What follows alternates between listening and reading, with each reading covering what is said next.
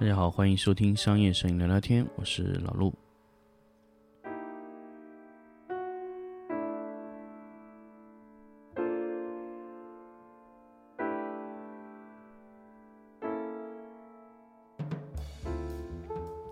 欢迎收听商业摄影聊聊天的新的一期节目。那么这一期呢，我们来聊聊关于限电的一些事情。那其实上一期咱们聊到关于限电的一些话题呢，其实就在于一些江浙的一带，啊，广东一带都开始走了限电的一个逻辑。那么限电其实它限的是高功率的用电。那么也就是说，现在来说呢，大量的高功率的一些产品慢慢都已经被限制住了。那么限制这个功率的原因是什么呢？它主要限的是什么呢？它限的是大功率的设备。那么大功率的设备呢，比如说迪灯啊、钨丝灯啊这一类的限电非常非常的严重。那么据我现在观察下来，其实嗯，桐庐啊，这有个叫金麦郎一个一个一个食品厂，它限电限多少呢？百分之十啊，非常非常严重。其实我之前在节目里面也有也有说过，之前节目有说过这个用电的这个情况。那么如果限电限的非常狠，那你的发电机在在用这个电的时候就非常非常困难了，所以说限电这个事情啊，呃，其实我不想说摄影方面的一些问题啊，其实限电很多时候它它会限制一些产能，那么这些产能一旦限制住以后呢，它就哎很难去扩大了一些规模啊啊，那么限制这个产能，限制这个拍摄量，那么这个时候明显啊，我们这几年发现就是在用电也好，还是在呃，拍摄上面也好，其实大量的对这种电量的要求非常高，所以现在这几年啊，就是我我觉得哈，移动性的用电会越来越多，比如说用电池啊，用电池箱啊，啊，比如说用用用用发电机这种情况会会越来越多。那么也就是说，其实很多地方是没有办法长时间供给一个稳定的电。那包括外拍啊这些需求上来，其实很多 LED 它其实从限电这个维度来说，激发了很多厂家在多元化的供电方式。那么以前哈，以前我我想说，就以前如果说没有 LED 之前，那怎么供电呢？那就是用发电机啊。那么大家知道吗？其实如果说你是电池去逆变，这个以前这个逻辑是不通的。为什么呢？以前用电池是不现不太现实，电池把自己的能量。转化成二百二十伏，然后再给到这个灯，灯再转化。我告诉你，这个电池的电量只能发挥百分之六十都不到。但是如果你的电池直接供给灯，几乎能达到百分之八十五以上，因为它是没有任何转化的，它直接给到直流。啊，这就是为什么现在这几年 LED 它使用电池供电的情况越来越多。那么以前那种，嗯，持续光照明，其实要要这样供电是几乎不太可能。所以它这种限电啊，其实。带来了更多的一些是一些供电方式方式的革新，供电方式的一些革命啊。那么，所以呃，LED 呢，在这个阶段呢，它确实有了一个非常好的一个契机去切入这个呃移动拍摄、移动供电市场啊。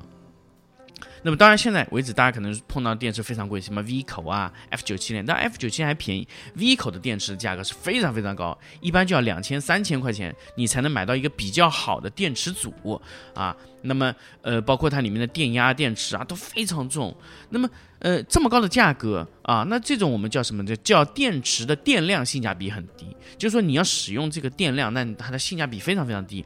这个时候你还不如用发电机。所以这个这个在呃限电的时代里面，那用电是一个非常非常麻烦的这个事情。那么当然很多很多的问题会一系列的产生，比如说呃未来哈对电的要求是不是像以前那么高？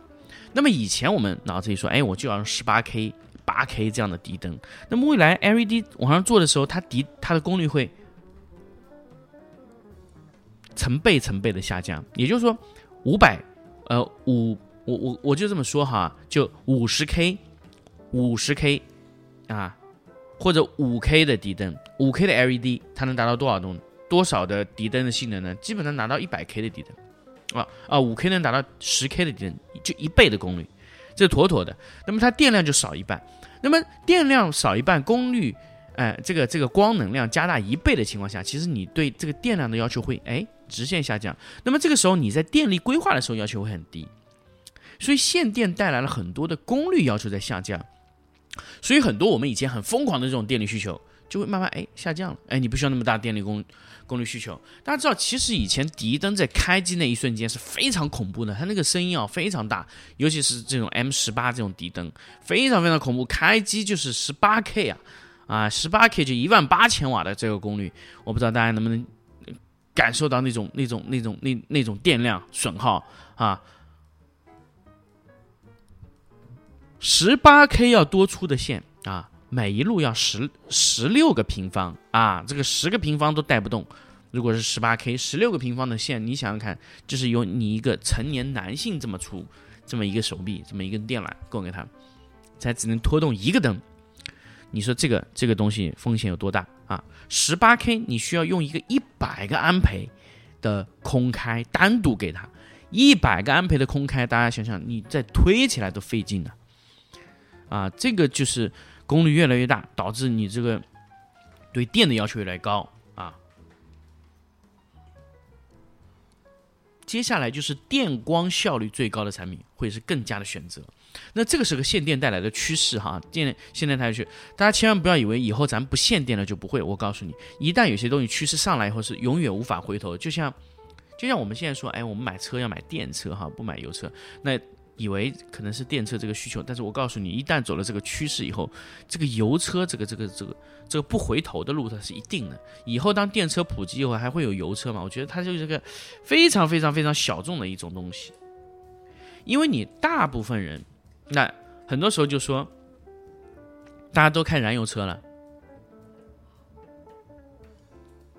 马车是不是没有市场？那没有啊，那马车你还有可以在旅游场景里啊，还可以去用，对不对？但是它已经不是成交通工具了，它不是一个主流的一种产品了。那么这个就是大量的这种这种转换，最后得到说，哎，原来原来哈，这个产品是可以不同的啊，就是呃差异化。但是你主流的东西，它就是一去不回头啊。所以 LED 一旦产生以后呢，就是你以后你说哎，迪灯要再回来，这不可能。只有把 LED 越做越好。所以世界的这个潮流一定是晶片化啊。CMOS 化，啊，这个一定是未来的潮流，因为二极管的效率是最高的啊。未来这个能源是个巨大的问题。你说迪灯啊，是未来是有多大？那我只能说它只是暂时性的一些拥有优势。那未来被 LED 替代只是时间问题，包括平面的闪光灯系统也都是未来只是一个时间问题，迟早有一天被替换完毕啊。那么所以为什么？嗯。就说起这个事情哈，我想碰到最近一些呃 LED 的一些呃经销商啊，我发现很多了。那很多经销商在联系到爱图仕的时候，其实都大部分的表露出了，就是未来就是 LED 的世界了，所有的灯光都已经完蛋了啊，所有的形态的灯光都已经完蛋了啊。我说的完蛋不是说这个灯现在就不用了哈，就是未来它已经没有任何的需求市场了。也就是说，我经常在劝一些朋友，包括一些。呃，摄影棚，他说：“哎，呃，老陆，我想买点闪光闪光灯，你能不能帮我介绍一下？哎，闪光灯的工具说，我可以。我说，但是我我要跟你先跟你说一个问题哈。首先，你现在买闪光灯是不合适的，但是如果你一定要买，我不建议你买新的。为什么呢？因为现在你打开你的闲鱼。”啊，搜索一下闪光灯，你会发现你要买的闪光灯在闲鱼上几乎全新的产品卖给你只要一半都不到的价格。那么这个时候你买这些二手产品，未来再把它卖掉，你的损失会更小。那么现在卖闪光灯的有多少呢？大部分都在出，就疯狂出哈，出到什么程度？连电箱都开始卖，就卖到完全卖空、卖肾这种状态。啊，他完全准备上 LED，因为 LED 未来一定不管从潮流上来后说工作状态也好，包括电光效率来说都是最佳的。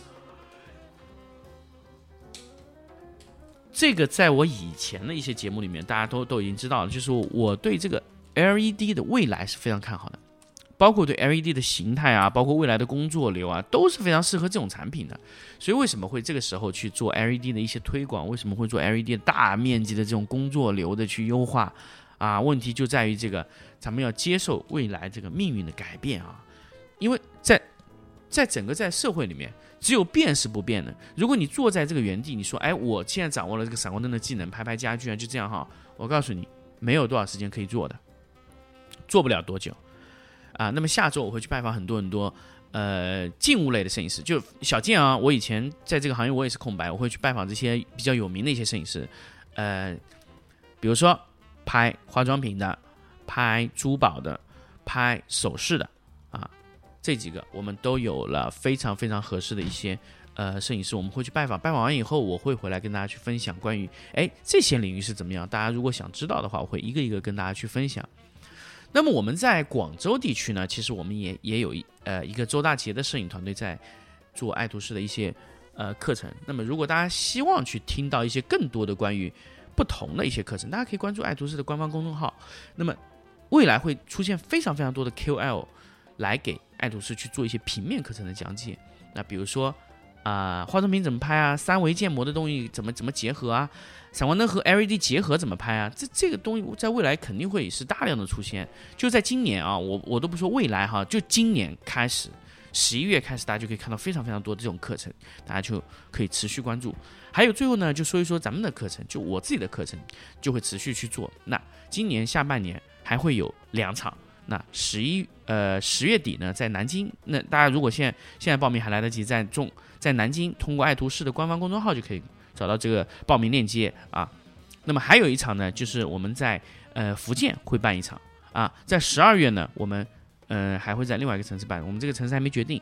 那么呃不包含十月底的这一场，就是马上就要办的这场，十月三十号和三十一号两天的这个。呃，时间，那么十一月底我们会在福建办一场，那么十二月中旬或者说是呃下旬，我们还会再办一场，那个城市我们现在还没有定。十一月、十二月，我们两个月都会各办一场啊，还是我的课程。那么我的课程呢，以后会是两天或者三天的状态。哎，我发现我之前我在南京这个课程是两天的这个课程，有朋友问我哈，为什么会现在变成两天？